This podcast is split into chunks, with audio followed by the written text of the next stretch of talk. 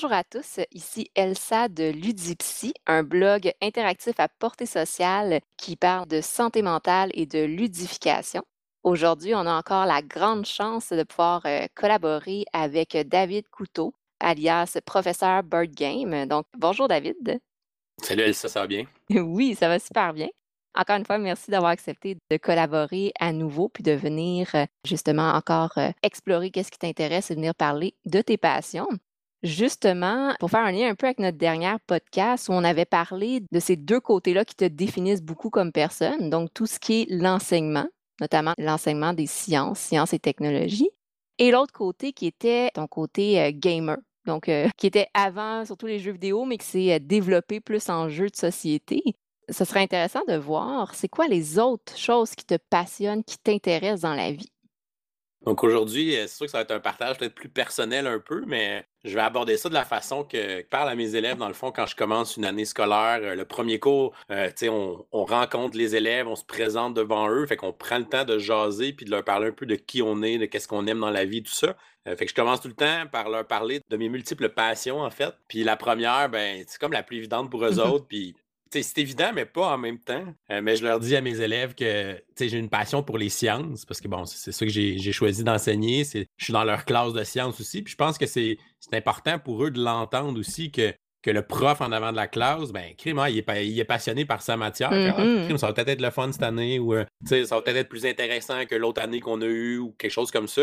Euh, fait que je pense qu'on le dit peut-être pas assez comme enseignant de de parler de notre matière, puis de le dire verbalement, de dire, moi, je suis passionné par ça, c'est un sujet qui m'intéresse. J'ai commencé à m'intéresser aux sciences euh, à peu près au même âge que mes élèves en plus. Là. Euh, c'est vraiment en secondaire 4 que j'ai commencé à m'intéresser à ça, que j'ai développé un intérêt pour ça. Fait que c'est, l'enseignant que j'avais en secondaire 4, justement, qui m'avait un peu accroché aux sciences. Euh, fait que c'est, le fun de un peu de boucler la boucle puis d'être en secondaire 4 avec mes élèves cette année. Donc, ben, je leur parle que les sciences, c'est un domaine qui est toujours en, en évolution. C'est un domaine qu'on on peut jamais avoir fini d'apprendre. Puis évidemment, toutes les nouvelles technologies qui sont cachées derrière, c'est vraiment un domaine qui est fascinant. Puis aujourd'hui, avec euh, la pandémie qu'on est en train de vivre, ben, plus que jamais, on dirait que les gens ont fait comment? Et les sciences, finalement, c'est peut-être plus important qu'on pensait, puis la recherche, puis ces choses-là. Donc, euh, je pense que c'est encore d'actualité. C'est un domaine que j'aime beaucoup. Euh, puis j'ai décidé d'aller étudier là-dedans au cégep, à l'université. Puis c'est ça que j'ai décidé d'enseigner pour essayer justement d'essayer de transmettre cette passion-là aux jeunes. Mais tu sais, une passion, ça, ça, peut arriver à plusieurs moments dans notre vie. C'est pas quelque chose qu'on a depuis qu'on a six ans nécessairement. des fois, on, rencontre quelqu'un mmh ou euh, on, a une passion qui naît tranquillement, puis avec le temps, euh, cette passion-là peut grandir, prendre plus de place dans notre vie. Euh, fait que ça a été le cas un peu pour moi avec les sciences. Ça a commencé vraiment à la fin du secondaire. Puis finalement, c'est ça qui m'a poussé à poursuivre puis à développer des études en sciences. Puis éventuellement, qui m'a poussé à devenir enseignant en sciences. OK, c'est vraiment intéressant. Parce je pense que tu l'as très bien nommé. C'est un enseignant en sciences dans ton cours de sciences qui est venu te motiver qui est venu chercher, allumer la petite flamme à l'intérieur de toi. Et là, cette flamme-là a grandi à travers le développement de ton intérêt. Et là, aujourd'hui, tu es dans cette posture-là, un peu de mentor qui vient allumer des flammes chez les, jeunes. C'est vraiment intéressant, hein, tout ce processus-là, que ça d'une passion, quelqu'un vient nous motiver, puis après ça, on grandit à travers ça, puis après ça, c'est nous-mêmes qui deviennent source de motivation. Oui, puis c'est le fun parce que des fois, des élèves nous le disent ou souvent c'est à la fin de l'année, ils nous disent pas nécessairement pendant l'année. Mm-hmm. Euh, mais des fois, ils nous écrivent des petits mots à la fin de l'année ou euh, le dernier cours qu'on a ensemble, mais ils viennent nous parler. Des fois, des élèves qui m'ont dit euh, Ah ben tu sais, cette année, ça a été ma meilleure année en sciences de tout mon secondaire. sais avec toi, j'ai aimé ça, t'expliquais bien, tu m'as fait intéresser à ça. Fait que c'est le fun, tu sais, d'avoir ces petits commentaires-là des élèves que, que, justement on a réussi peut-être à allumer des petites flammes. Mm. On sait pas où ce que ça va se développer, puis peut-être que ces élèves-là vont s'en aller en sciences plus tard. Exactement. Puis souvent, je pense, quand on est dans le domaine de l'enseignement puis du partage de ses passions puis de ses connaissances, je pense que la, vraie valeur de ça, c'est justement quand on arrive à motiver quelqu'un. Tu sais, même si, exemple, c'est une classe de 30, il y en a un qu'on arrive à vraiment motiver, ben c'est ça qui donne comme toute la valeur au travail puis à, ce qu'on a mis en place. Hein. Oui, puis en enseignement, c'est rare qu'on a quelqu'un qui nous donne une petite tape dans le dos en disant Hey, good job aujourd'hui, ton cours était bon, c'était le fun. Mmh souvent, ça va venir des élèves, euh, puis ça va venir généralement vers la fin de l'année ou quand l'année se termine, puis là, on sait que ça va être un au revoir, tout ça, puis là, ils nous le disent. Mais c'est pas quelque chose qui fait partie de notre quotidien très souvent, d'avoir cette petite tape-là dans le dos. Mais elle fait tellement du bien quand on la reçoit. Hein. Mm ça doit être beau les fins de session euh, de ton côté. Tout recevoir cette, euh, cet amour-là, cette valorisation-là pour tout ce que tu as mis en place durant l'année. Oui, c'est super. Ça, me touche à chaque année, ça, me touche les fins mm-hmm. d'année comme ça, puis les, les, petits partages que les élèves nous font. Puis encore une fois, c'est un autre retour du balancier. moi, je commence mon année avec un partage super personnel avec eux. Puis finalement, eux autres, ils me retournent le balancier à la fin de l'année en, m'écrivant une lettre, en me disant euh, comment, ça, comment ils ont trouvé ça, puis comment je les ai aidés dans l'année. Puis c'est super le fun, puis euh, ça fait toujours du bien au cœur. Mm-hmm. Puis je pense, si on peut faire un peu un, lien avec euh, ce qu'on va aborder aussi aujourd'hui, mais je pense que d'être capable de s'ouvrir aux gens, que ce soit, exemple, des élèves, ou juste des personnes en général, d'être capable de s'ouvrir, ça nous rapporte toujours quelque chose de positif. Donc, quand on est capable d'être un peu vulnérable, je vais le nommer comme ça, parce que la vulnérabilité, c'est d'être capable de s'ouvrir en sachant que les gens peuvent réagir par rapport à ce qu'on dit, mais d'être capable d'être vulnérable, puis de juste s'ouvrir aux gens, de parler de soi, de ses expériences.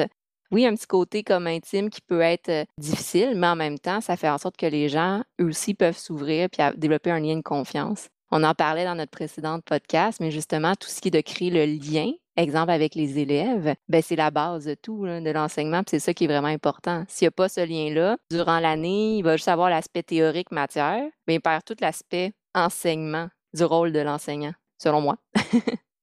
tout à fait raison, puis c'est vrai que la première année que j'ai décidé de faire un partage comme ça avec mes élèves, mmh c'était vraiment un saut dans le vide. Ça, ça fait un peu peur comme tu dis, on, se rend vulnérable à eux. Puis, on ne sait pas comment ils vont réagir. Puis, je sais qu'il y en a qui réagissent de plein de façons différentes. Mais pour vrai, les élèves, depuis que je le fais, ils ont montré beaucoup de respect. Euh, puis ça les a beaucoup touchés. Il y en a qui m'en ont reparlé souvent ou qui ont dit que tu nous as raconté au début de l'année, ça m'a fait réfléchir. Ou moi, cette année, j'ai eu une difficulté, mes parents sont divorcés, puis là, ben, j'ai pensé à ce que tu nous as dit, ça m'a aidé à passer au travers. ces choses-là qui mmh sont payantes à la fin. Fait que je pense que ça valait la peine de faire ce saut-là un peu dans le vide, mais finalement, ça a, été payant à long terme. autant pour moi, le fait de le partager, ça a une espèce d'aspect thérapeutique, si on veut. Mmh euh, mais ça a aussi un aspect d'inspiration pour les élèves. Puis c'était ça le, un des objectifs pourquoi je le faisais. Il y avait aussi pour créer le lien. Euh, mais c'était aussi pour essayer de les inspirer ou de leur donner un modèle positif dans, leur vie. Mmh c'est justement une de mes questions, c'est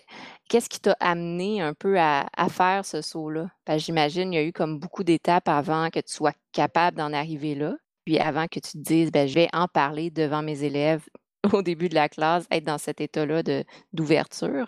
Qu'est-ce qui t'a amené justement d'en venir jusque, jusque-là?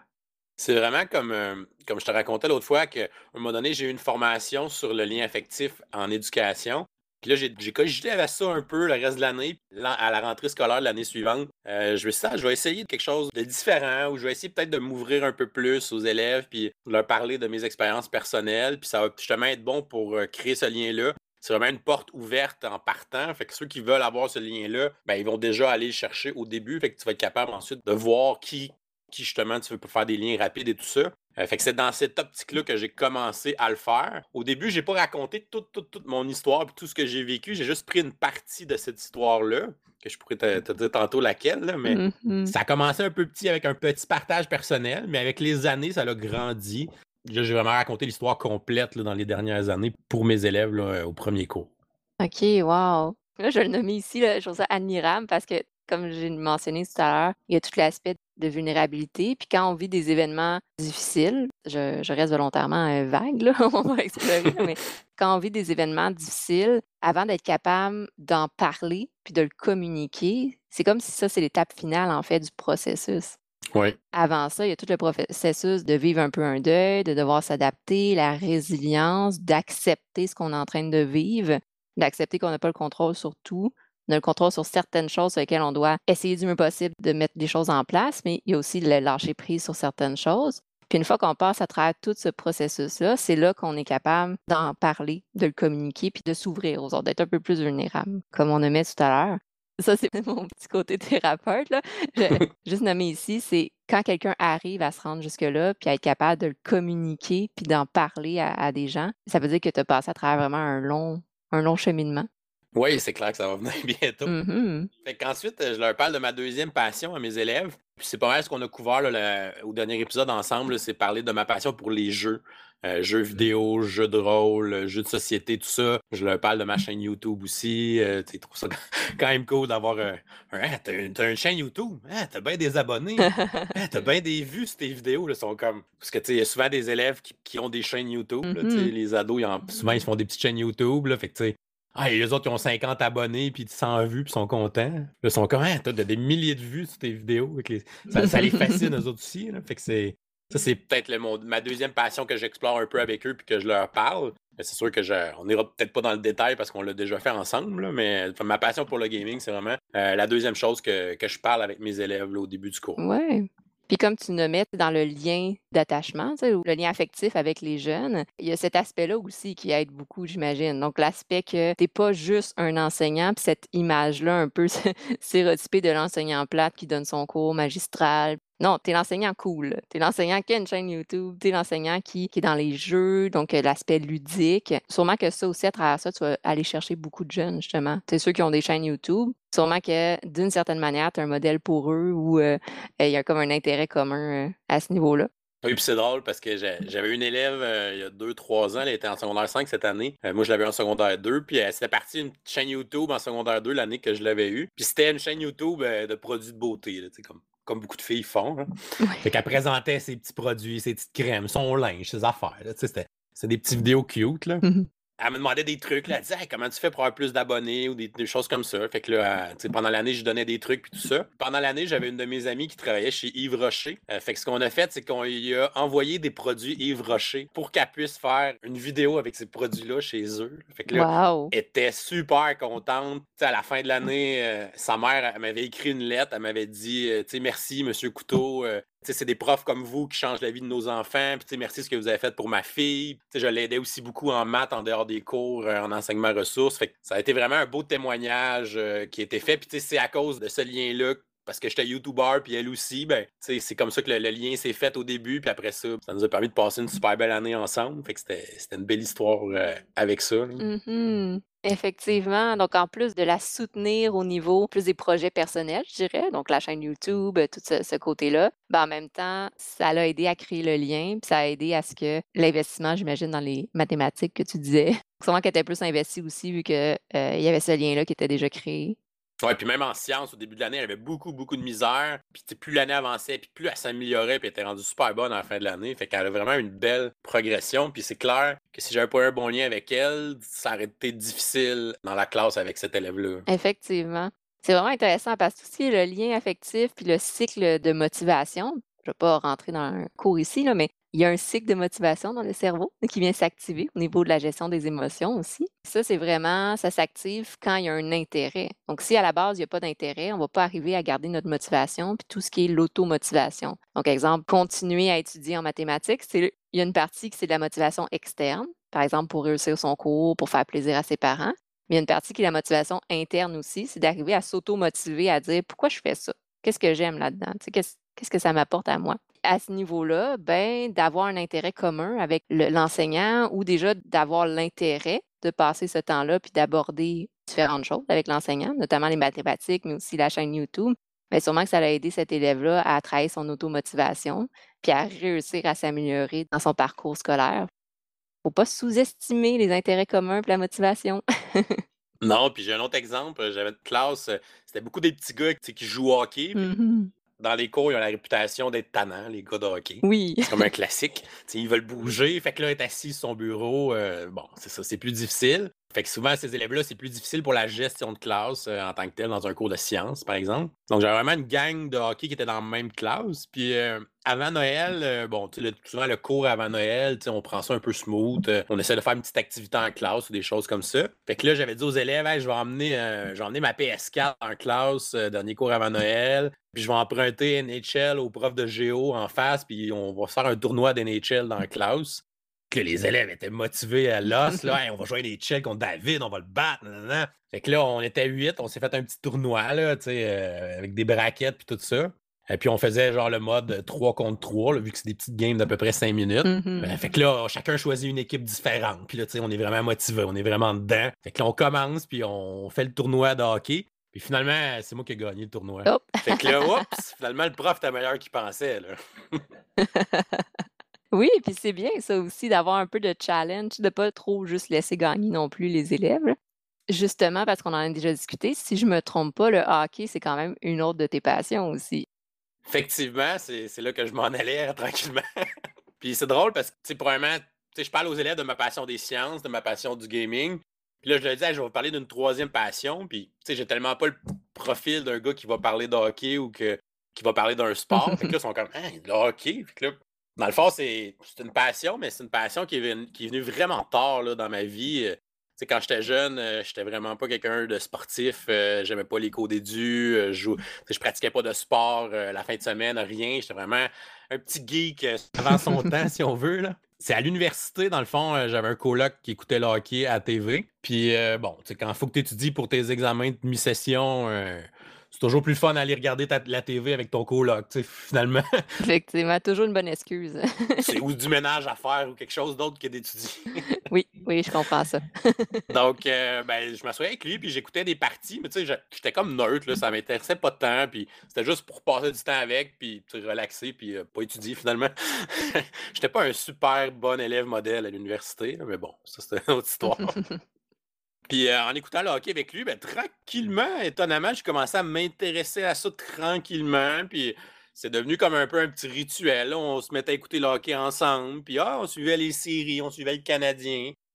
Euh, fait que c'était au début des années 2000. Puis tranquillement, ben, j'ai développé un certain intérêt au début. C'était vraiment petit. C'était juste l'écouter, suivre ça à la télévision. Puis plus les années ont continué, ben, plus j'ai commencé à m'intéresser à ce sport-là, euh, aller lire des articles sur RDS, euh, suivre les statistiques des joueurs. Fait que tranquillement, c'est vraiment devenu plus une passion de, suivre ce sport-là plus à la télévision, avec le, le Canadien et tout ça. Même quand j'ai fini l'université, euh, j'ai déménagé, j'habitais plus avec ce coloc-là, puis j'ai continué à l'écouter tout seul aussi de mon côté. Fait que c'était vraiment devenu quelque chose d'important dans ma vie, que je trouvais ça le fun. C'était peut-être pas encore une passion à ce moment-là, mais c'est un intérêt qui grandissait tranquillement. Mhm. Puis avec les années, euh, cet intérêt-là a grandi beaucoup. Puis à un moment donné, euh, je, je commençais à triper hockey. Puis là, j'ai eu la, la folle idée de vouloir jouer au hockey. OK. Parce que j'aimais ça à tel point que je me disais, ah, crime, ça serait le fun de pratiquer ce sport-là qui est justement en train de, de devenir une passion tranquillement, devenir euh, en train de prendre plus de place dans ma vie. Donc là, j'avais 27 ans. J'ai décidé de vouloir jouer au hockey. Puis euh, ça allait être difficile pour plusieurs raisons. là. La première, ben, je savais pas patiner. Ah, c'est un, premier obstacle, quand même important. Donc, euh, je savais pas patiner, donc euh, ben, je me suis inscrit à des cours euh, de hockey pour adultes. Donc, euh, des cours vraiment pour commencer, c'est vraiment un cours euh, technique de patinage en hockey. Euh, fait que c'est des gens qui ont jamais joué comme moi.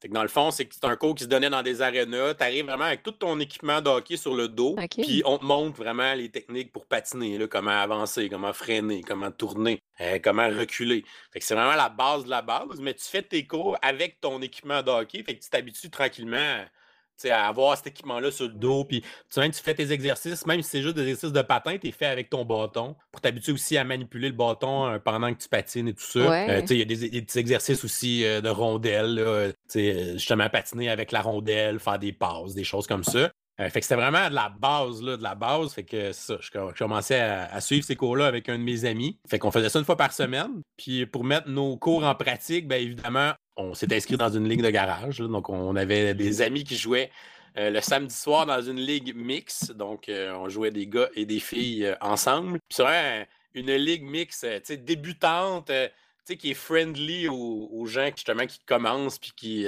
qui savent pas vraiment jouer comme moi. Mhm.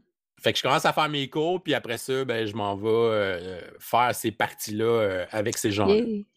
La deuxième euh, raison pourquoi ça allait être difficile d'apprendre à jouer au hockey, ben, c'est parce que j'avais aussi des petits problèmes au niveau pulmonaire. Depuis que j'ai 17 ans, j'ai une maladie euh, au poumon. Euh, c'est une maladie quand même assez rare. Euh, ça s'appelle une médiastinite fibrosante chronique.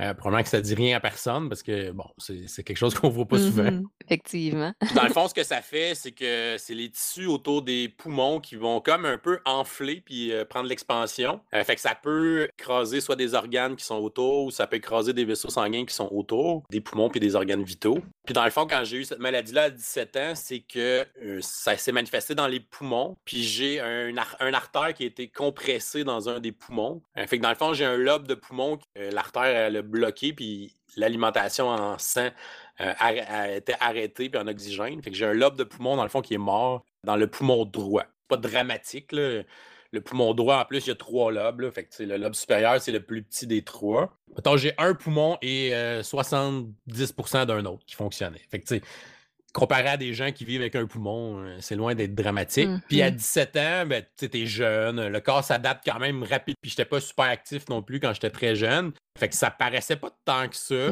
mais j'avais quand même moins de cardio qu'une personne normale avec, à cause de ça. Puis évidemment, pour jouer au hockey, on sait qu'il faut beaucoup de cardio. Mmh j'avais moins de cardio qu'une personne normale, puis je ne savais pas patiner. Fait que c'était comme un peu les deux obstacles qui allaient rendre ça difficile d'apprendre à jouer au hockey. Ah ouais? Oui, effectivement. Mais c'est pas grave, ça me tentait d'essayer, puis bon, si ça marchait pas, ça marchait pas. Mais en même temps, c'était devenu tellement une passion que je me disais, si je persévère là-dedans, ben, je vais être capable d'apprendre à jouer au hockey, puis crime de pratiquer ce sport-là ça va être super bon. Au temps, c'est bénéfique parce que c'est un bon exercice physique.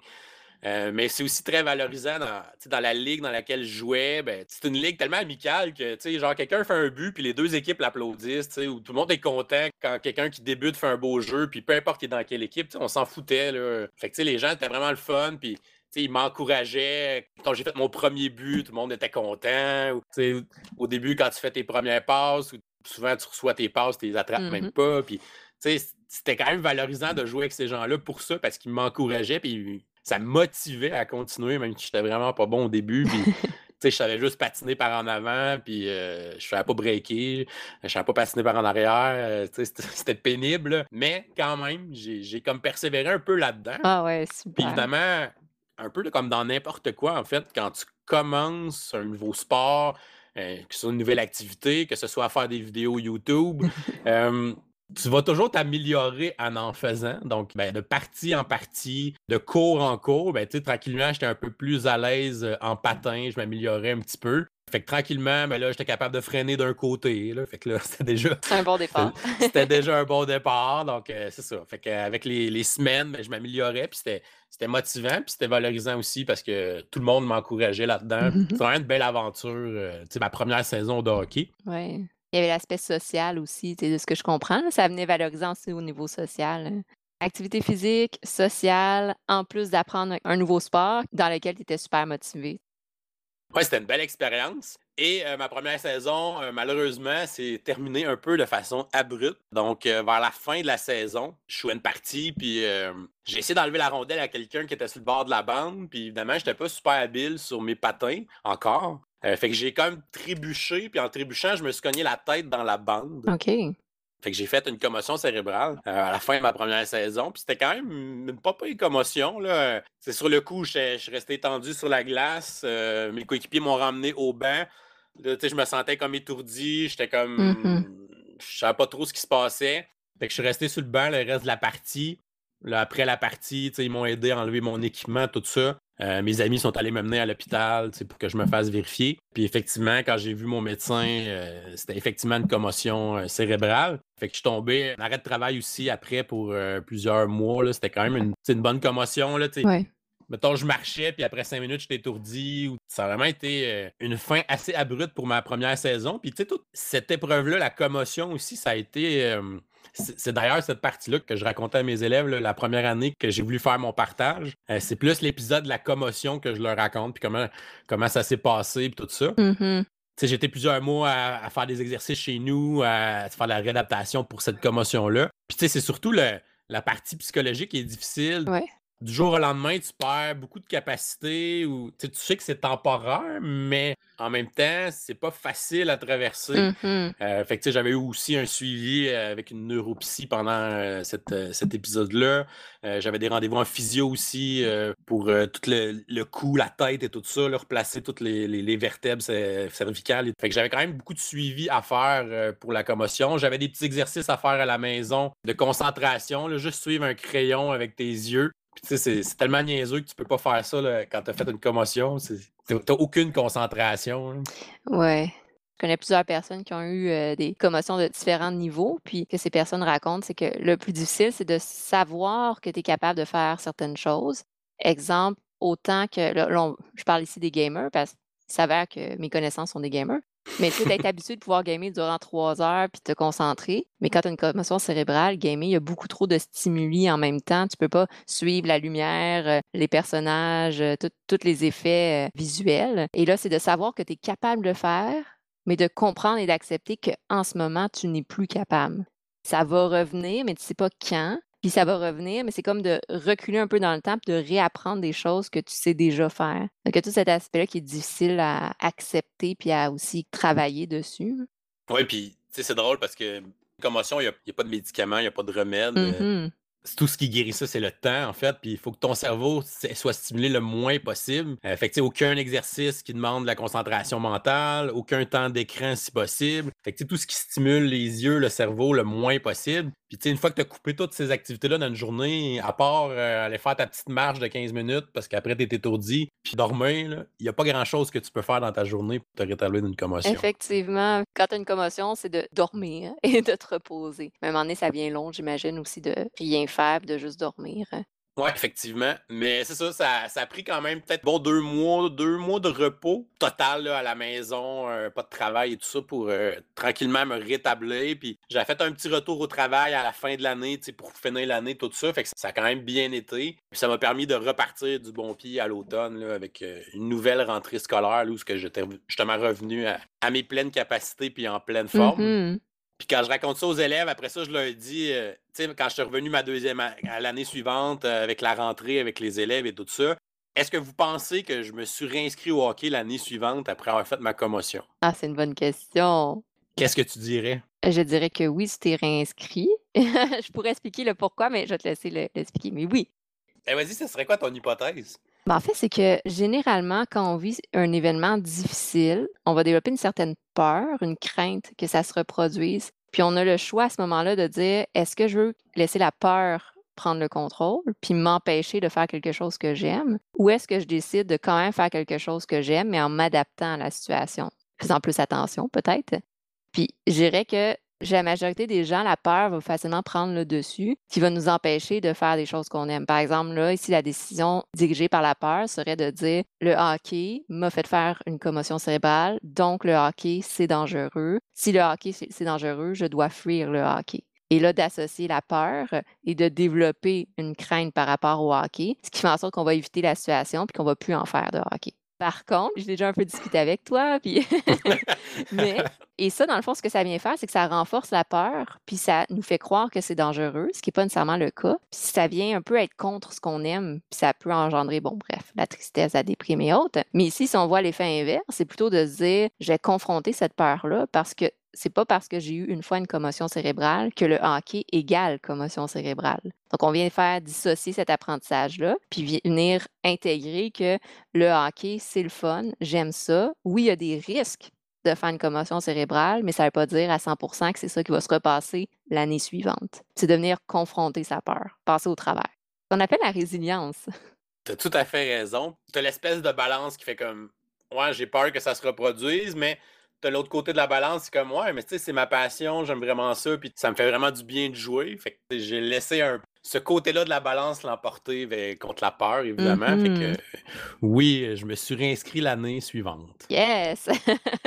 puis la deuxième année, tu sais, je m'améliorais dix fois plus vite que la première année. J'ai commencé à patiner de reculons, j'ai commencé à être beaucoup plus habile, j'ai commencé à jouer comme défenseur aussi. Fait que ça a été encore plus de progression pour moi dans ma deuxième année, plus de fun, plus de valorisation encore. Je me suis amélioré énormément. Euh, j'ai encore suivi un cours cette année-là avec mon ami, euh, mais là, c'était comme le cours, le deuxième cours. C'était pas le cours de patinage, c'était le cours de maniement de rondelles. Fait que là, faire des passes, euh, comment tirer, les, du poignet, les slap shots, tout ça. fait que c'était un peu plus avancé. Fait que c'est aussi, c'était le fun de. C'était le fun d'apprendre la, théorie en, tant que telle. Même si je n'étais pas capable de l'exécuter nécessairement comme il faut, au moins je mm-hmm. savais comment le faire. Puis éventuellement, quand mes aptitudes allaient être meilleures, ben, je pouvais le pratiquer puis m'améliorer là-dedans. Euh, fait que ça a vraiment été une super belle euh, deuxième année euh, pour mon retour au jeu. Oui, c'est vraiment intéressant parce qu'en t'écoutant, il, m'est venu de quoi en tête. Puis en fait, plus tu t'améliores, parce que tu parles que tu as fait un deuxième cours, puis tu as continué à jouer. Donc, en continuant à jouer, tu répètes, tu répètes, donc tu t'améliores. Donc, plus que tu t'améliores aussi, plus que tu apprends des nouvelles techniques, moins les risques que ce, qui s'est passé se reproduisent, moins ces risques-là sont élevés parce que tu acquiers aussi des meilleures habiletés pour réagir, un meilleur instinct, disons. Puis aussi parce que j'imagine, dans cette situation-là, ben, tu as appris à freiner correctement ou tu as appris à bien, réagir si jamais ça se reproduit. Donc, en fait, en continuant, non seulement tu as choisi de faire quelque chose que tu aimes, puis de surmonter ta peur, mais en plus, plus que tu t'améliores, plus tu réduisais les risques que ça se reproduise c'est vraiment positif à ce niveau-là. Je voulais faire un petit reflet là-dessus. Super.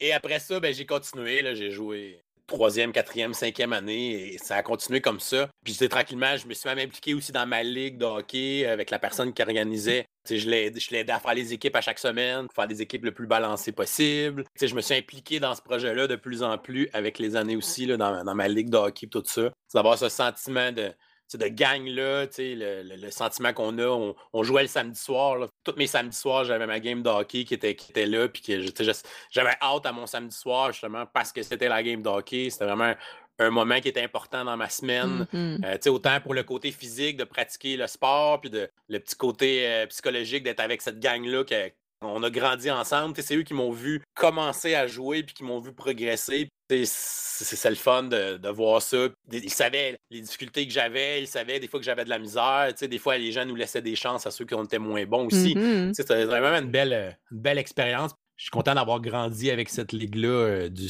samedi, la, petite ligue mixte du samedi soir. La petite ligue mixte du samedi soir, c'est cool. C'est intéressant parce que là, de ce que j'en comprends dans cette ligue-là, qu'est-ce qui était important, c'était pas de gagner, mais c'était plus le processus en soi. C'est d'avoir du fun, d'apprendre, puis de s'améliorer, qui était plus important que juste comme, yeah, j'ai gagné, puis euh, on est les meilleurs. OK, ça, c'est ce que tu partages, j'en comprends, à tes élèves dans le contexte en classe. Puis ça, c'est tes passions. Que tu as d'autres passions, d'autres choses euh, ben, en fait, mon histoire n'est pas finie. Oh, je te laisse finir. Parce que euh, on continue. Donc, euh, après plusieurs années à jouer euh, dans ma ligue, évidemment, il est arrivé quelque chose à un moment donné. Ça fait, je pense, en 2013 ou 2014, là, fait que c'est quand même une couple d'années. Je commence ma saison de hockey, puis j'ai comme pas. on dirait que je manque de souffle pendant la partie. à moitié de la partie, on dirait que j'ai vraiment de la misère à respirer, puis je suis pas capable de reprendre mon souffle. Fait que là, je reste la moitié de la partie sur le banc parce que j'ai vraiment de la misère. Mm-hmm. Puis là, bon, je me dis, ah, je sais pas, peut-être que c'était la première game de l'année, je suis rouillé peut-être, ou euh, peut-être que ça va aller mieux la semaine prochaine. Fait que je reviens la semaine prochaine, puis euh, même affaire, à, peu près la moitié de la partie, j'ai vraiment de la misère à, respirer, à chercher mon air. Euh, fait que là, je commence à, à m'inquiéter, je commence à me mm-hmm. poser des questions. Puis dans le fond, je reviens un peu avec euh, bon, la maladie que j'ai parlé tantôt que j'ai eue. Le problème, c'est que c'est une maladie chronique. Puis c'est une maladie chronique qui peut redevenir active n'importe quand si on veut. Euh, fait que peut-être que ça peut, je peux avoir ça des années où ce qui se passe rien, mais peut-être qu'à un moment donné, elle se remet à se réactiver. Puis là, peut, ça peut re-enfler puis euh, refaire d'autres dommages ou aller écraser d'autres organes ou d'autres vaisseaux sanguins. Fait qu'évidemment, quand ça m'arrive, ben, on a toujours peur, est-ce que ma maladie qui revient, qu'est-ce qui se passe? Euh, fait que là, j'essaie d'aller voir mon spécialiste, dans le fond. Euh, depuis que, j'ai mm-hmm. cette maladie-là, je suis suivi en, pneumologie à Montréal. J'ai mon suivi annuel avec mon pneumologue, mais si jamais il arrive quelque chose ou quoi, je peux le contacter quand même rapidement euh, pour qu'on puisse se parler ou se voir, puis essayer de trouver c'est quoi le problème. Donc là, j'avais mon rendez-vous avec lui euh, pas longtemps après que ça commence à arriver. Fait que je me dis, bon, je vais attendre. Euh, je prendrai congé la semaine prochaine en hockey, mais j'irai voir mon pneumologue la semaine d'après. Je vais lui raconter qu'est-ce que j'ai vécu. Puis, bon, si jamais il y a quelque chose, ben, il me fera faire des tests ou des examens, puis on regardera qu'est-ce qui se passe. Mm-hmm. Fait que je monte à Montréal, je m'en vais à mon rendez-vous, j'y raconte ça, qu'est-ce qui m'est arrivé au hockey, puis je dis que je me sens quand même euh, comme plus fatigué que d'habitude, on est au début de l'année scolaire, le mois d'octobre. Être fatigué au mois d'octobre, pas normal. On commence l'année, euh, on est d'habitude on est en pleine forme, on, sort de l'été, tout ça. Fait que je raconte ça, puis lui aussi, ça l'inquiète, vu que j'étais capable de faire mes parties dans les autres années, pourquoi là, pourquoi là, ça marche plus, pourquoi j'ai vraiment de la misère à respirer? Euh, fait que dans le fond, il a fait quelque chose qu'il fait pas souvent, en fait, les médecins, c'est qu'il m'a fait faire un scan la journée même de mon rendez-vous. Puis il m'a donné le résultat la journée même. Oh, OK. Fait qu'il m'a fait descendre de son bureau, aller passer le scan, et je suis remonté dans son bureau, on a regardé les résultats ensemble, live, là. C'était, c'était comme pas prévu, là. Est-ce que ça t'a inquiété? Parce que c'est quand même particulier comme situation. Hein. Oui, effectivement. Mais euh, en même temps, je me disais, Crime, si, si on peut le savoir aujourd'hui, peut-être que ça va me rassurer ou quoi que ce soit. Ouais. Euh, puis là, on regarde le scan ensemble. Puis, tu sais, bon, mon pneumologue, il sait que je suis prof de sciences. Donc, euh, pas peur de me parler de bon, qu'est-ce qui se passe, on regarde ça, regarde telle affaire, c'est telle chose. Fait qu'on regarde le scan, puis dans le fond, le scan, c'est qu'il euh, t'injecte de l'iode radioactif pour euh, suivre le trajet du sang là, dans les artères, les veines, au, cœur, au poumon, tout ça. Puis dans le fond, on se rend compte qu'en suivant le trajet du sang, on se rend compte qu'il n'y a plus de sang qui passe dans la veine cave supérieure. Fait que là, ça veut dire, dans le fond, que ma veine cave supérieure, elle est bloquée à 100 mm-hmm. Fait que là, je suis comme, OK. Puis mettons, comment je fais pour vivre là si ma veine cave est bloquée à 100% Effectivement. Normalement, si cette veine-là, elle bloque, ton sang ne revient plus au cœur, mais tu meurs, malheureusement. fait que là, mon médecin, il commence à regarder, il commence à m'expliquer ça. Il dit Regarde ici en haut, tu vois que le sang, il fait comme un, détour. Dans le fond, mon corps, il s'est comme adapté, puis il a fait comme pousser un réseau de veines secondaires pour contourner ce bouchon-là. Euh, c'est probablement que ça s'est fait sur une période de temps. Fait que dans le fond, quand elle a commencé à boucher, ben peut-être que des quelques veines qui ont poussé un peu pour pallier. Puis éventuellement, quand ça a fini par boucher au complet, ben peut-être qu'il y a d'autres veines qui ont continué à faire ce réseau-là. Euh, mais ce réseau-là secondaire, dans le fond, c'était la seule chose qui faisait revenir mon, mon sang au cœur. C'était quand même une grosse nouvelle. Euh, on, on, venait de trouver le problème. C'était assez évident. On, on, le voyait euh, noir sur blanc au scan. C'était évident ce qui était difficile après, c'était de trouver les solutions. une fois qu'on savait que c'était ça le problème, qu'est-ce qu'on fait avec ça? Mm-hmm. Fait qu'on commence à jaser, il fait deux, trois téléphones, appelle des cardiologues, appelle des spécialistes. Fait que là, on commence à regarder qu'est-ce qu'on peut faire, qu'est-ce qu'on peut faire pour m'aider, qu'est-ce qu'on peut faire pour me soigner, pour me guérir.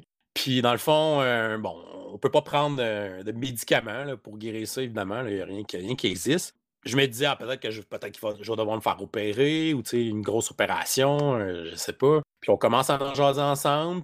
il me dit, dans le fond, euh, on pourrait faire une opération, mais on ne sait pas si ça va marcher. Euh, tu aurais plus de chances d'en mourir que si ça fonctionne. OK. Fait que ton corps s'est adapté, tu as réussi, à, faire pousser des veines, tout ça. Je pense qu'on ne pourra pas faire d'opération pour arranger ça. Fait que. il va falloir que tu apprennes à vivre avec ça. OK. C'est une grosse nouvelle. Mon Dieu, comment tu as réagi par rapport à ça, d'apprendre ça? Ben, sur le coup, c'est un choc, si, on veut. C'est un, un peu comme si tu rentres dans un mur. Mm-hmm. Euh, parce que souvent, la médecine, bon, on est malade ou il nous arrive un accident. Euh, on sait qu'on peut se faire guérir par des médicaments, par une opération, puis on sait que ça va s'arranger. Mais là, de te faire dire que la médecine, pour l'instant, dans l'état que on peut rien faire c'est déstabilisant, en fait. Ouais. Ça peut faire peur même un peu, tu sais, de se dire j'ai quelque chose qui est tellement pas commun que même la médecine ne sait pas quoi faire avec ça. À ce moment-là, la, meilleure option, de ce que j'en ai compris, pour toi, ça a été de t'adapter à ça. Ouais, c'est ça. Une fois qu'on avait établi que bon, on pouvait pas faire de chirurgie, on n'avait pas de médicamentation possible, puis que mon médecin m'avait dit ben il faut que tu apprennes à vivre avec ça il avait regardé les possibilités, puis il dit la seule chose que je peux t'offrir, c'est un programme d'adaptation pulmonaire, dans le fond, un, espèce de programme euh, d'entraînement physique fait par l'hôpital, par les kinésiologues de l'hôpital. Il dit tu peux essayer, on peut essayer de te monter un programme puis tout ça pour essayer d'améliorer un peu tes capacités, là, mais t'es dit avec ce que tu as présentement, plus de 24 caves supérieures, le sang circule moins vite, mon sang est moins oxygéné, il y a plus de CO2 dedans. Euh, fait que si je fais de l'activité physique trop intense, si mon taux de CO2 monte trop vite, mm-hmm. je peux m'évanouir. Euh, ça allait changer, en fait, beaucoup de choses dans ma vie. C'est vraiment. C'est comme si ta vie un peu bascule à l'envers. C'était super euh, effrayant au début, puis tu sais pas. Tu sais pas comment réagir parce que tu sais pas comparativement à la commotion, c'est pas temporaire. Là Mmh Ça va être des mesures permanentes, là. Tu tu reviendras jamais comme avant. Tu n'auras jamais la capacité physique comme avant. Euh, tu reviendras jamais avec le même niveau d'énergie qu'avant. Tu vas pouvoir t'adapter et essayer de te renforcer, mais tu n'auras plus les mêmes capacités qu'avant. Probablement que tu ne rejoueras plus au hockey. Probablement que c'est fini cette activité-là. Euh, Ah, c'était beaucoup de, choses à processer d'un coup, si on veut. J'imagine que ça a été difficile parce que c'est vraiment tout ce qu'on appelle le, processus de deuil, en fait. C'est de faire un deuil, pas que tu ailles changer, mais c'est un peu le deuil de ton rythme de vie de avant cette découverte-là euh, et après cette découverte-là. C'est de dire, avant, c'était le toi qui était capable de jouer au hockey, qui avait un peu plus d'énergie, qui était capable de bien respirer, puis d'avoir une certaine endurance cardiovasculaire. Après ça, c'est le toi avec moins d'endurance cardiovasculaire qui doit justement arriver à vivre et à s'adapter en gardant le même esprit, les mêmes passions, les mêmes intérêts, mais en sachant que physiquement, il y a les mêmes habiletés et les mêmes capacités. Comment tu as fait pour passer un peu à travers ce deuil-là? Parce que si là, j'amène un contexte théorique, ça se peut que ce soit pas ça que tu as vécu, mais souvent, quand on parle des étapes du deuil, il y a D'abord, ce qu'on appelle le choc. Donc, on est en état de choc par rapport à la maladie. Il y a de l'incompréhension, il y a du refus, du déni même parfois.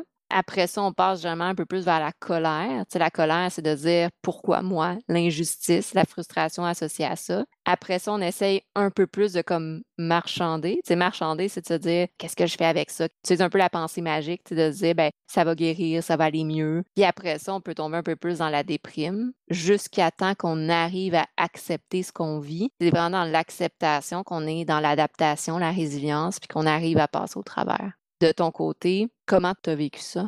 Ça ressemble un peu à ce que tu as dit. C'est sûr que sur le coup, c'était vraiment un choc. Là. Mmh c'est le, je pense que c'est le, meilleur terme pour cette situation-là. C'est un choc bon, que je savais qu'il allait avoir un impact permanent sur ma vie, qu'il allait changer mes habitudes quotidiennes, puis qu'il allait changer bon, mes loisirs, mes activités. J'étais aussi dans un mood quand j'ai reçu cette nouvelle-là. J'étais épuisé, j'avais plus d'énergie. Fait que, tu sais, je tombais en arrêt de travail aussi à ce moment-là. C'était le mois de novembre à peu près. Fait que, tu sais, j'avais presque pas fait de chemin dans l'année scolaire aussi. Tu sais, au début, on est comme, tu sais, pourquoi moi? Pourquoi ma maladie, elle est redevenue active? C'était aussi le, toute le, l'incertitude, puis de dire, ah, si ma maladie est revenue là, ben, tu sais, qu'est-ce qui me dit qu'elle ne reviendra pas dans un mois? Qu'est-ce qui me dit que dans trois mois, je ne serai pas mort? Mmh. Tu sais, on dirait que tu tombes dans une espèce de mood vraiment déprimant, vraiment difficile là, comme situation. Effectivement, parce comme tu le dis, il y, a, tout comme une remise en question, pas juste de ce que tu vis en ce moment, mais du futur, j'imagine aussi. Tu l'as bien mentionné avec une commotion cérébrale. Oui, exemple, il y a des déficits cognitifs, physiques, mais tu le sais qu'il y a beaucoup de recherches sur les commotions cérébrales. Il y a beaucoup de gens qui ont des commotions cérébrales. Donc, tu le sais que c'est temporaire, puis tu le sais que tu vas passer au travers, puis qu'à un moment donné, ça va revenir. Mais dans ce contexte-là, qui est une maladie rare, j'en comprends, en plus aussi que les médecins n'ont pas pu rien faire, eh il y a toute la remise en question du futur. De dire, ben, qu'est-ce qui va se passer? Est-ce que je dois, je fais un parallèle avec ce que tu as nommé tantôt aussi, mais est-ce que je dois vivre dans la peur? puis m'empêcher de faire certaines choses par peur que ça empire, ou est-ce que je dois vivre un peu le, au jour le jour? Comment je m'adapte par rapport à ça? Oui, c'était pas facile au début parce que c'est ces choses-là qui te reviennent tout le temps en tête. tu te lèves le matin, c'est comme. Je sais pas, c'est aujourd'hui que ma maladie a décidé de revenir. Mmh. On dirait que c'est des choses qui te hantent tout le temps la, pensée, mais je pense que c'est normal au début, après, après le choc, d'avoir justement ces, choses-là en tête beaucoup. Mais il faut pas que cette période-là, puis que la période de, bon, de colère, d'être d'être en colère contre, contre quoi finalement, contre, contre la vie, contre. C'est une maladie, personne ne peut contrôler ça. oui, je comprends une injustice, pourquoi moi, je vais être de même le reste de ma vie, tout ça, mais ne faut pas que tu restes dans ce mood de colère-là longtemps parce que c'est là que tu vas t'auto-détruire. Il euh, faut vraiment que tu réussisses à passer rapidement cette étape-là pour aller justement vers des solutions plutôt que que de te morfondre sur, le problème. Ah oui, exactement, exactement. Parce que c'est ça la différence entre une colère qui va te figer puis qui va t'amener dans la déprime. Toute cette colère-là envers des choses sur lesquelles tu n'as pas de contrôle. c'est la colère envers l'injustice, envers la vie. D'une certaine manière, oui, c'est utile au début pour évacuer toutes les émotions, mais on ne peut pas rester longtemps là-dedans parce qu'à un moment donné, on fait juste tourner en rond, on fige, puis on se rend compte qu'on est juste empreint de colère, mais qu'on n'avance plus dans la vie. Là, c'est d'arriver justement à faire ce petit switch-là qui est comme d'accepter les choses sur lesquelles on n'a pas de contrôle. Comme tu as mentionné, c'est de sortir de cette zone-là pour arriver à dire OK, peu importe qu'est-ce qui se passe, qu'est-ce qui est important pour moi? C'est de vraiment revenir à toi au lieu d'être dans le néant un peu des choses sur lesquelles on n'a pas de contrôle. Toi, tu avais le contrôle encore sur certaines choses. Tu avais encore le contrôle sur les choses que tu aimais, sur tes passions que tu as nommées tout à l'heure. C'est vraiment intéressant. Qu'est-ce que tu as fait pour reprendre un peu le contrôle de cette situation-là? La première chose, en fait, bon, une fois que j'ai vécu cette colère-là, cette petite étape-là, j'ai essayé de passer le plus rapidement à d'autres choses. Puis la seule chose que je pouvais me focuser au début, c'était justement le fameux programme de réadaptation que l'hôpital m'avait fait. Mon médecin m'avait dit écoute, essaye ça, t'as rien à perdre. Peut-être que ça va t'aider, peut-être que ça marchera pas, on le sait pas. Mais en même temps, c'est la seule affaire que j'avais sous la main à m'accrocher, si on veut. Mm-hmm. Euh, fait que je l'ai fait quand même assez sérieusement. En fait, c'est un programme d'entraînement comme tu pourrais te faire faire au gym. C'est juste que vu qu'il était fait par les gens à l'hôpital, il est vraiment axé sur la respiration. Euh, pendant que tu lèves des poids, ben, tu vas inspirer ou expirer un moment super précis. Tu vas travailler beaucoup sur ta respiration, tout ça. Fait que ça peut un peu améliorer mes capacités dans les nouveaux paramètres que j'avais dans le fond. Fait que je faisais ce programme-là trois fois par semaine. Ben, c'était cinq fois par semaine. C'est comme trois jours, vraiment un programme complet, puis les autres jours, c'était juste de, la marche. Dans, dans, ce programme-là, mon cardio, c'était de la marche. C'était pas un programme super intense sur le, cardio, mm-hmm. mais c'était vraiment axé sur la respiration, l'expiration au bon moment. Puis de semaine en semaine, je le faisais plus facilement. Parce qu'au début, c'était assez difficile. C'est des exercices qui ont l'air niaiseux pour n'importe qui qui est en pleine santé. Mais pour quelqu'un qui était dans ma condition puis dans mon état, moi, c'était vraiment essoufflant comme programme. Je finissais mon entraînement, là, puis j'étais comme vidé d'énergie, j'étais comme au bout. Mais vu que j'étais en arrêt de travail, je pouvais me le permettre de le faire, de bien le faire, parce que j'avais juste ça à faire de toute façon pour mm-hmm. pouvoir m'aider. J'ai fait ce programme-là de façon euh, assidue pendant plusieurs semaines, pendant plusieurs mois, en fait. Puis ça l'a quand même donné des résultats. Euh, c'est sûr que ça. J'étais dans un état où j'étais essoufflé, fatigué, à bout de souffle. De, de refaire ce programme-là, ça m'a ramené à un niveau de vie, on va dire, acceptable. Dans le fond, euh, depuis ce temps-là, mon 100% d'énergie, ben dans le fond, c'est 70% de ce que j'avais avant. Si Ça m'a permis de revenir à ce 70 %-là de mes capacités actuelles, de faire ce programme-là. Puis après ça, ben, les autres étapes, c'est de voir après ça, qu'est-ce que je peux faire avec ce 70%-là sans m'épuiser, sans me mettre à bout, là, puis essayer de faire un peu d'activité euh, dans ces nouveaux paramètres-là. Mm-hmm. C'est vraiment intéressant. C'est ce qu'on nomme justement la, la résilience. C'est que tu as vécu ça, puis tu as réussi à apprendre à travers ça dans ce sens, c'est que tu as redéfini un peu tes limites en sachant que ton nouveau 100 c'était ton 70 d'avant. C'est un peu de te redéfinir à travers ça. C'est pas le tout ou rien. C'est pas je joue au hockey ou je joue plus. C'est pas le gros entraînement physique où j'en fais pas, mais c'est de dire, OK, maintenant, pour moi, qu'est-ce qui est réaliste, qu'est-ce qui est accessible avec ce 70 %-là? J'en comprends que tu redéfinis un peu tes sphères de vie adaptées à ça. Oui, puis j'étais tellement content des progrès que j'avais faits dans ce 70%-là, puis dans le, programme d'entraînement, que j'avais demandé à ma kinésiologue euh, Penses-tu que je serais capable de retourner jouer au hockey? Ou tu penses-tu que je pourrais essayer de patiner? Puis, tu sais, elle ou le médecin, tu sais, était comme T'as une activité assez intense sur le cardio, ça va être difficile, ça serait surprenant que tu sois capable de rejouer. On essaie d'être réaliste aussi. Là. Pas, ils sont pas là pour te faire rêver non plus. Là. Mm-hmm. Ils sont souvent là en plus pour te ramener sur Terre plus que d'autres choses. Bon, je trouvais que je avais dit bon, tu peux essayer une fois, voir, mais fais-toi pas trop d'idées non plus. Là. Ça se peut que ça se finisse pour vrai. Fait que je m'étais fait euh, à l'idée que j'avais rien à perdre d'essayer, en fait. Fait que euh, j'ai décidé d'aller jouer une game au début de l'année, juste pour tester, voir mon 70%, est-ce qu'il serait capable de jouer au hockey, mon 70%, de pas patiner le, plus vite que je suis capable de faire, ou de gérer un peu plus mon niveau d'énergie, puis de, de moins me donner à 100% dans une game? Est-ce que je suis capable de jouer une game dans mes nouveaux paramètres sans euh, m'épuiser ou m'évanouir? Mm-hmm. Ce serait quand même euh, pertinent. Euh, effectivement, c'est pas l'objectif. Donc, ben, j'ai essayé d'aller jouer une partie, puis bon, j'ai joué comme défenseur. Tu patines peut-être un peu moins intense que quelqu'un qui joue à l'attaque. Puis j'ai réussi à jouer une partie là, avec euh, ces nouveaux paramètres-là. Ça, a été, euh, ça a été un gros soulagement. Puis je me demandais si j'étais capable de le refaire pour une deuxième partie. Je suis revenu la semaine d'après, puis j'ai joué une deuxième partie. Puis là, j'ai joué une troisième partie. Puis finalement, j'ai joué toute la saison. Wow! En, persévérant, en mettant en place ces exercices, en t'adaptant. De ce que j'en comprends. Tu t'es pas attendu à être comme avant, tu être capable, exemple, d'aller super vite puis d'être en attaque. Tu t'es adapté à la situation, puis en t'adaptant, tu as été capable de continuer à jouer au hockey. C'était ça l'important. Là. Oui, puis ça, fallait vraiment comprendre que le 100% d'énergie que j'avais avant, c'est terminé, là, ça, ça reviendra jamais. Mmh. Mais tu sais, ce 70 %-là, souvent le gros problème, c'est que, bon, j'ai vécu quelque chose, je suis rendu à 70% d'énergie, puis souvent on s'accroche aux 30% qu'on a perdu. Mmh puis on se dit, ah, mais je suis plus capable de faire telle affaire, telle affaire parce que c'est plus comme avant. Au lieu de dire, hey, moi, je suis rendu à 70, qu'est-ce que je peux faire avec 70% d'énergie? Euh, fait quand tu retournes le problème de bord, finalement, tu te rends compte que 70% d'énergie, tu peux quand même faire plein d'affaires. Euh, ça m'a permis de rejouer au hockey. Ce que les médecins avaient dit qui serait probablement impossible, ce que la kinésiologue avait dit qui serait probablement impossible aussi. J'ai réussi à le faire quand même. Mm-hmm. Exactement. Puis sûrement que si tu t'étais centré, comme tu as dit, sur le 30 de, que tu as perdu, sûrement que tu n'aurais pas été capable de te motiver, puis de persévérer, puis de t'investir dans le hockey autant que là, tu as réussi à faire en te disant ben, l'important, c'est le 70. Puis 70, ça peut. Tu peux aller loin avec 70% Oui, ça peut être assez pour faire toutes tes activités quotidiennes, mais il faut que tu en sois conscient. Tu ne peux pas avoir le même train de vie qu'avant. Euh, tu sais, des fois, je je peux pas faire de quoi tous les soirs de la semaine, aller voir des amis un peu partout.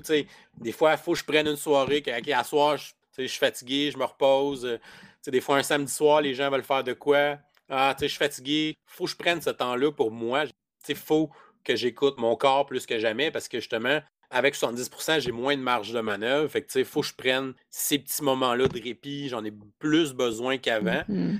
Euh, mais il s'agit de connaître ces nouveaux paramètres-là, de les accepter, premièrement. Ça aussi, ça, ça fait partie du processus. Ça a été long. Euh, d'accepter que c'est rendu ça ta réserve d'énergie, 70% de plus focuser sur le 30 de voir ce que tu peux faire ton 70 ça a quand même pris un certain temps pour m'adapter à tout ça, mais au final, j'étais capable de, faire, de refaire beaucoup de choses. C'est juste que je le gère de façon différente. Mmh Puis qu'est-ce qui t'a aidé justement à accepter tout ça? En fait, il y a trois choses euh, qui sont euh, importantes pour mon processus, puis je pense qu'ils sont des bons conseils pour tout le monde. Je dirais le premier truc, euh, ben, c'est de rester positif, même si c'est super difficile. je sais que des fois, on vit des épreuves, on vit des, bon, de la maladie ou un deuil ou peu importe la situation ou l'épreuve qu'on vit. C'est facile de tomber dans le pessimisme ou dans l'injustice ou dans ces choses-là, mais c'est un vrai poison si on se met à penser comme ça, puis on guérira pas. Fait que d'essayer de rester positif, de faire des petits pas. Tu sais, une épreuve, c'est pas foncer dans un mur. Une épreuve, c'est monter une montagne. Tu montes tranquillement, tu y vas à ton rythme. Puis il y a des épreuves qui sont longues à monter, comme des montagnes. A des montagnes qui sont longues à monter, puis c'est normal. Euh, c'est juste que pour la monter, cette montagne-là, ben souvent, tu peux pas le faire tout seul. On n'est pas des Superman ou des Wonder Woman tu as besoin de l'aide de tout ton entourage, que ce soit tes amis, tes parents, euh, vraiment tes proches sont super importants quand tu, traverses un moment comme ça. Euh, je sais que souvent on vit une épreuve du genre, puis je suis le premier à le faire. Là. souvent on file pas, on est déprimé ou on traverse quelque chose de difficile, puis souvent on veut se refermer sur nous autres. On n'a pas le goût d'aller jaser avec quelqu'un, j'ai pas le goût d'aller voir quelqu'un, puis c'est normal, je suis le premier à le faire, puis mmh. je, je, le sais, j'en suis conscient. Mais c'est vraiment d'aller chercher ce monde-là quand tu en as besoin. Aujourd'hui, tu le sais que tu files pas, tu aurais besoin de jaser avec quelqu'un. Appelle quelqu'un, va le voir. ça me tente d'aller prendre un verre, juste jaser. Je me, je me sens pas bien, j'ai le goût de voir quelqu'un. ça se dit ça, puis il faut le faire, parce que sinon, tu restes enfermé chez vous, puis ça avancera pas, puis tu vas juste plus déprimer. Mm-hmm. Puis la troisième chose, ben, c'est évidemment si ton réseau euh, est super bon pour te supporter, mais de ne pas avoir peur d'aller chercher de l'aide externe, euh, que ce soit en psychologie, en intervention, euh, peu importe la situation, d'aller voir des spécialistes aussi, ça peut t'aider. Justement, à travers de tout ce, procédé-là, euh, quand mon pneumologue m'avait annoncé ces nouvelles-là, il m'avait demandé T'aimerais-tu avoir un suivi psychologique pour, pour t'accompagner là-dedans, tout ça? Puis encore une fois, j'avais rien à perdre, puis c'est sûr que j'ai pris le soutien psychologique. Ça a été quand même bénéfique. Ça m'a fait poser beaucoup de questions, puis de, de voir un peu les, priorités que j'avais dans ma vie. pour les réorganiser avec mes nouveaux paramètres, c'est aussi des questions qui étaient pertinentes. Mmh. Puis il y en a une qui m'a frappé lors de mes euh, séances en psychologie. À un moment donné, euh, je m'étais fait poser la question. Tu sais, souvent, on remplit des petits formulaires ou des trucs sur des feuilles. Là, puis j'avais des questions. C'était euh, c'est quoi vos projets à moyen et long terme? Mmh puis là, je savais pas quoi répondre. On dirait qu'à ce moment-là, dans ma vie, j'avais comme tout mis sur pause. Je pensais pas à des choses à long terme, ni à moyen terme. On dirait que j'étais vraiment au jour le jour. C'est sûr que c'était au, début de mon processus d'acceptation. Fait que j'étais plus dans le jour le jour en disant bah, ma maladie, elle revient peut-être dans un mois. Là. Pourquoi je me ferais un projet dans trois mois si dans un mois, peut-être que je vais être à l'hôpital? Ou, j'étais un peu dans cette espèce de, mood-là mmh. à cette époque-là quand j'avais répondu. Puis ça m'avait frappé parce que, oui, vivre au jour le jour, ça se fait pendant un certain temps, mais à un moment donné, c'était pas un projet à long terme ou à moyen terme, on dirait que t'as pas un objectif pour avancer ou progresser dans ta vie. Euh, fait ça m'avait vraiment frappé, puis ça m'avait forcé à, me trouver des projets justement pour aller m'accrocher à des affaires puis justement avancer dans ma vie à ce moment-là.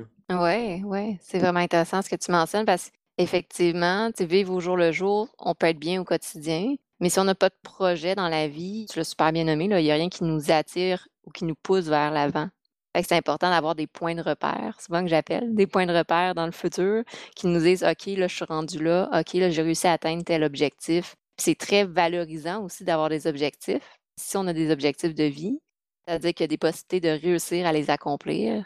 Quand on réussit à les accomplir, bien, il y a toute la valorisation, on sent bien à travers ça. Je peux comprendre dans cette situation-là d'être en état de choc, d'apprendre ça, surtout au départ, comme tu as dit, l'état de choc, d'adaptation, d'avoir la difficulté aussi à se projeter dans le futur. Qu'est-ce qui t'a aidé justement à, te mettre en place des points de repère puis à avancer par la suite? À cette époque-là, euh, ben, j'avais 30 ans quand c'est arrivé, puis euh, bon, j'étais célibataire, j'avais pas d'enfants.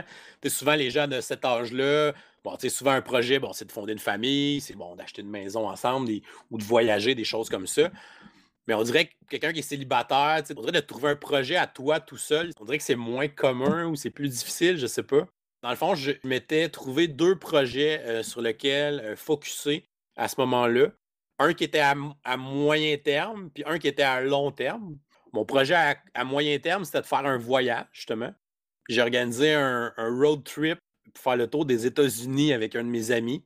Fait que cette année-là, on a fait un road trip de trois semaines. Euh, on est allé jusqu'à Los Angeles. Euh, j'avais un, de mes amis qui habite là-bas, fait qu'on est allé, on est allé chez eux une couple de jours.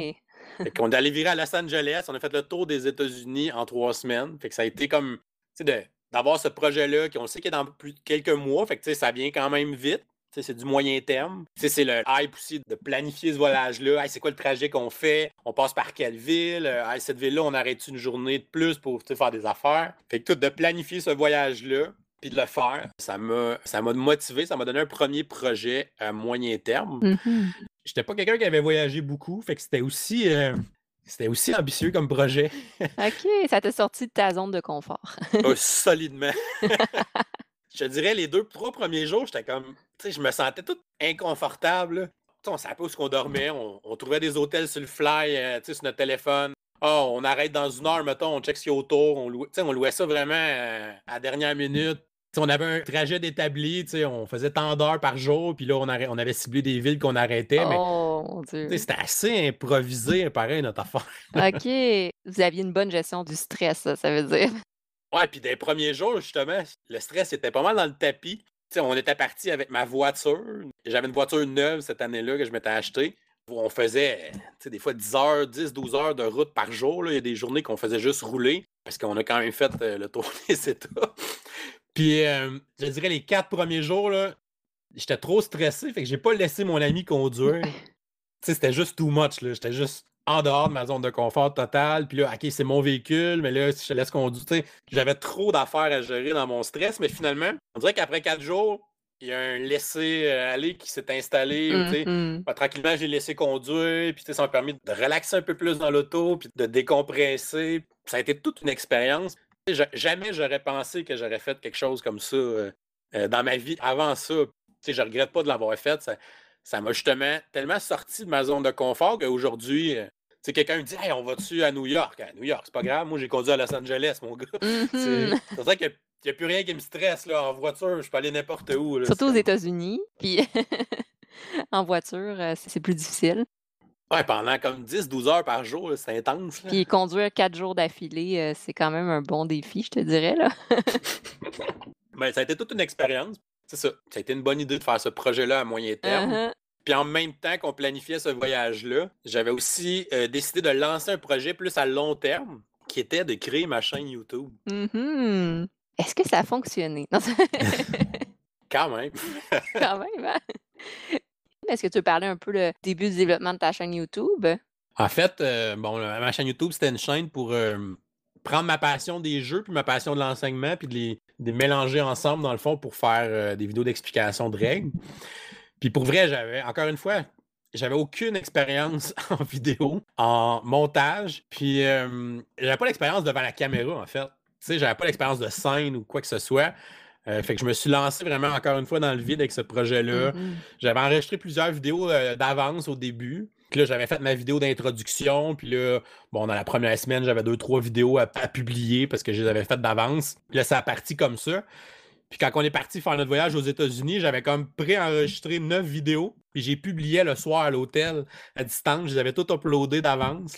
Fait que j'ai publié à distance pareil pendant qu'on était en voyage. OK. Fait que euh, ça, ça a parti la même année. Mais c'est ça, je suis parti de rien encore une fois, puis je me suis laissé guider par ces passions-là pour mon, pour faire mes vidéos, puis ça, a- tu sais, encore une fois, ça a beaucoup progressé avec le temps.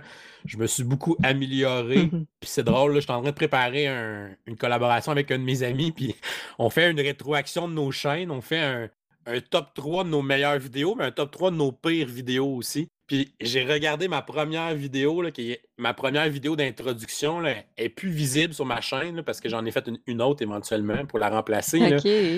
Mais je l'ai réécouté là, hier. On dirait que je suis en train de faire un oral au secondaire. J'ai l'air tellement inconfortable, c'est ridicule.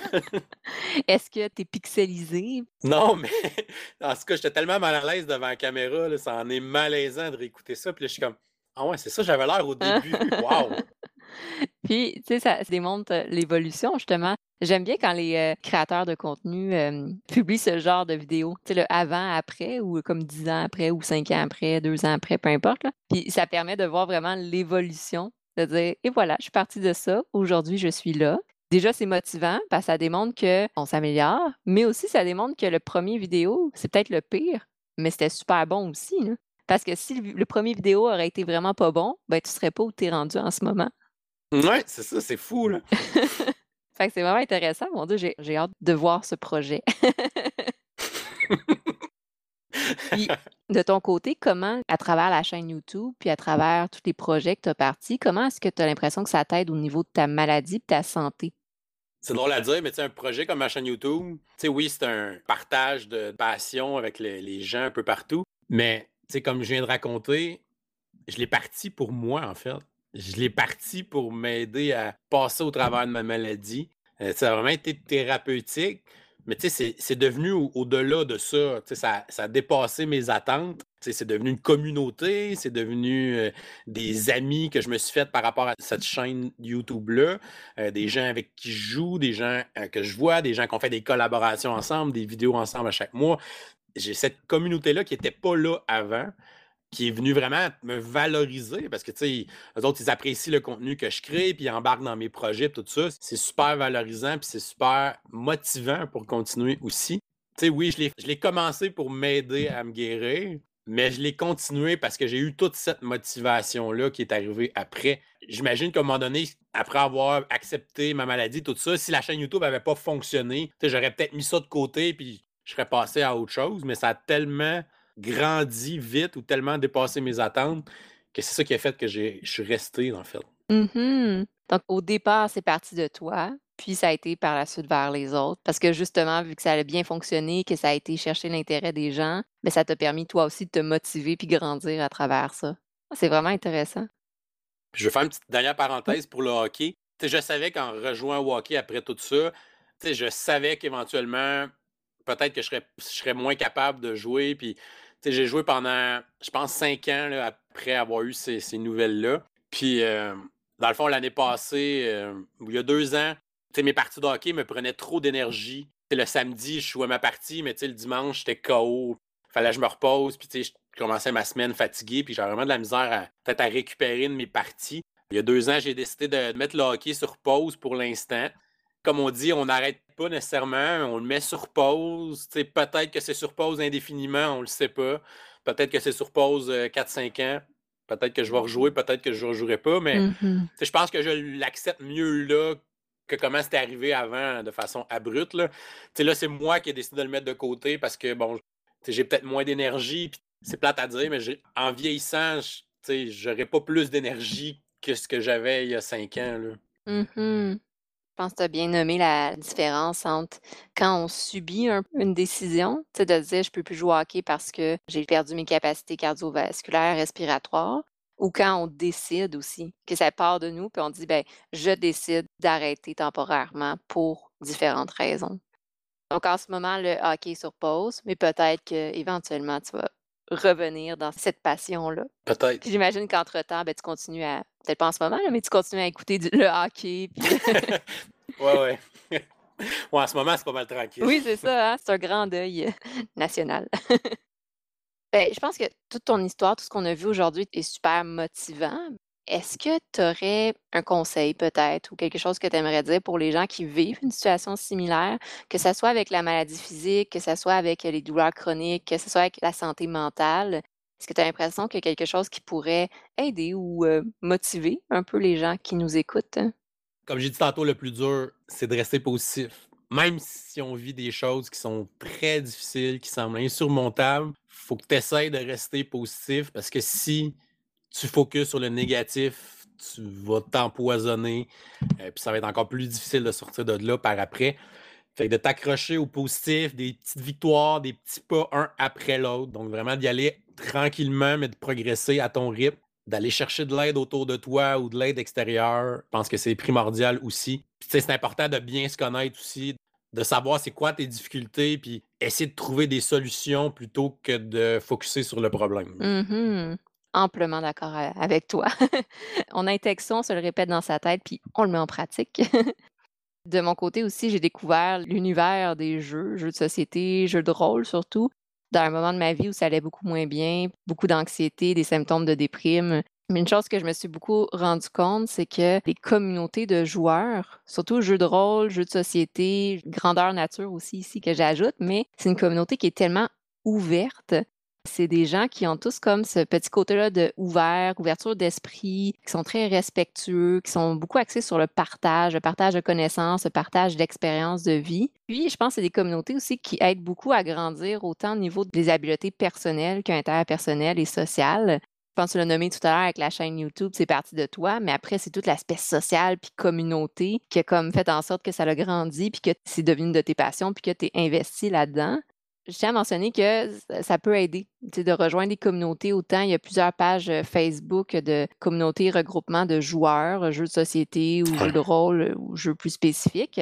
Puis il y a plusieurs aussi cafés ou des bars de jeux de société dans lesquels on peut rencontrer des gens, se joindre même parfois à des, gens, on peut arriver seul, se joindre à des gens, rencontrer des personnes. Puis de moi, ce que j'ai expérimenté, c'est vraiment un bel endroit pour socialiser. Puis c'est un bel endroit aussi pour être dans le ludique. Puis les jeux de société notamment, les jeux de rôle, tout ce qui est l'aspect ludique, ça aide beaucoup au niveau de la santé, du bien-être.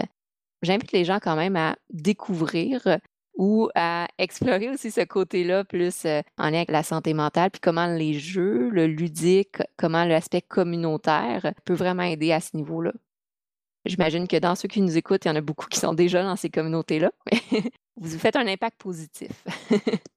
Mais c'est vrai que les communautés de joueurs c'est des gens qui sont des passionnés pour commencer, en fait. Fait pour eux, de rencontrer un autre passionné qui a la même passion qu'eux, c'est comme, tu sais, on a un sujet à se parler. Mmh Le lien se fait facilement que de rencontrer quelqu'un comme ça, tu sais, je sais pas, dans un bar ou peu importe. Là, tu sais que tu as un contexte, tu sais que tu as un sujet qui intéresse l'autre, que tu peux parler, puis que tu connais toi aussi beaucoup. Fait que les échanges sont faciles à faire. Puis, tu sais, le jeu de société, c'est jouer à des jeux. Il n'y a rien de plus facile que de dire tu rencontres quelqu'un dans un événement, hey, moi j'ai le goût d'essayer ce jeu-là, hey, moi je le connais, je vais vous le montrer, je vais jouer avec vous autres. sais, ça se fait comme facilement ces liens-là. Puis j'en ai fait des événements euh, ludiques dans les dernières années. J'en ai j'ai assisté à beaucoup d'événements au Québec. Puis c'est le fun de voir à quel point les gens, justement, c'est facile de trouver quelqu'un qui veut t'inclure dans une partie. Ou, des fois, ils ont même des cônes ou des ballons avec des couleurs différentes pour dire hey, on cherche un joueur pour tel jeu. Puis tu sais, comment les joueurs de jeux de société sont contents de juste d'expliquer un jeu à quelqu'un. C'est souvent, bon, c'est sûr, moi, avec la chaîne YouTube, je suis connu, fait des fois, je suis dans un événement, je suis comme Hey David, veux-tu nous expliquer ce jeu-là? Ah ben oui, gars, je vais finir ma partie, je vais vous montrer ça, installer le jeu. Là, je leur explique, ils sont bien contents. Mm-hmm. je, suis content de prendre le temps de faire ça. Il y a plein de gens qui font ça aussi. Là, des fois, des gens qui s'installent, puis Hey, est-ce quelqu'un qui peut nous expliquer ce jeu-là? Puis là, tu as quelqu'un qui est comme Hey, moi, je le connais, je vais vous le montrer. Je trouve que c'est des gens qui sont toujours prêts à aider puis à donner de leur temps pour d'autres passionnés dans ce domaine-là. Puis ça, j'ai rarement vu ça, des gens qui sont aussi volontaires juste à aider ou enseigner un jeu à quelqu'un, c'est vraiment un gros wow. Effectivement, tout l'altruisme puis le partage, les bases même de l'enseignement. Donc, d'avoir des connaissances, puis de ne pas juste les garder pour soi, de ouvertement les partager, partager la passion. Je pense que ça pourrait être un bon, un bon mot, une bonne phrase pour décrire un peu la, la thématique d'aujourd'hui, le partage de la passion. Comment la passion, nos passions, puis comment les partages euh, créent un bien-être autour de soi. Ou la, la passion thérapeutique. La passion thérapeutique. Ah, c'est si bien dit. Effectivement, comme tu disais, David, la communauté de jeux euh, est tellement ouverte puis très accessible aussi. Je pense que quand on est débutant, puis ça a été mon cas il y a 3-4 ans, c'est une communauté qui est facile à rejoindre que ce soit de rejoindre un groupe déjà formé ou de juste s'inclure puis de, trouver des gens avec qui s'assembler pour jouer à des différents jeux. Puis il y a tellement de types de jeux qu'on peut se retrouver un peu dans n'importe quoi. Donc, à travers ça, c'est vraiment intéressant. Puis de garder ça en tête que si vous êtes un nouveau joueur, ben, vous pouvez apprendre puis grandir à travers vos expériences de jeu. Ne soyez pas gênés de vous joindre à des communautés. Merci beaucoup, David, d'avoir participé puis vraiment d'avoir pris le temps d'expliquer tout ton parcours, tout ce que tu as vécu dans les dernières années, puis à travers un discours qui est très motivant, très passionné. je pense que ça décrit bien, en fait, de ce que je connais de toi, la passion, puis le partage de cette passion-là, que ce soit dans l'enseignement ou que ce soit à travers la chaîne YouTube. C'est ça qui est vraiment intéressant. Donc, je suis vraiment contente d'avoir pu encore une fois collaborer avec toi. Je pense qu'on va finaliser là-dessus pour aujourd'hui. Merci à tous de nous avoir écoutés pour ce deuxième podcast collaboratif avec David Couteau alias Professeur Board Game. Je vous invite à continuer à écouter les différents podcasts qui sont publiés de manière hebdomadaire et également à liker et nous suivre sur la page Facebook de Ludipsy ou le blog Ludipsy. Donc, je souhaite à tous une belle journée, un bon après-midi ou une bonne soirée. Au revoir!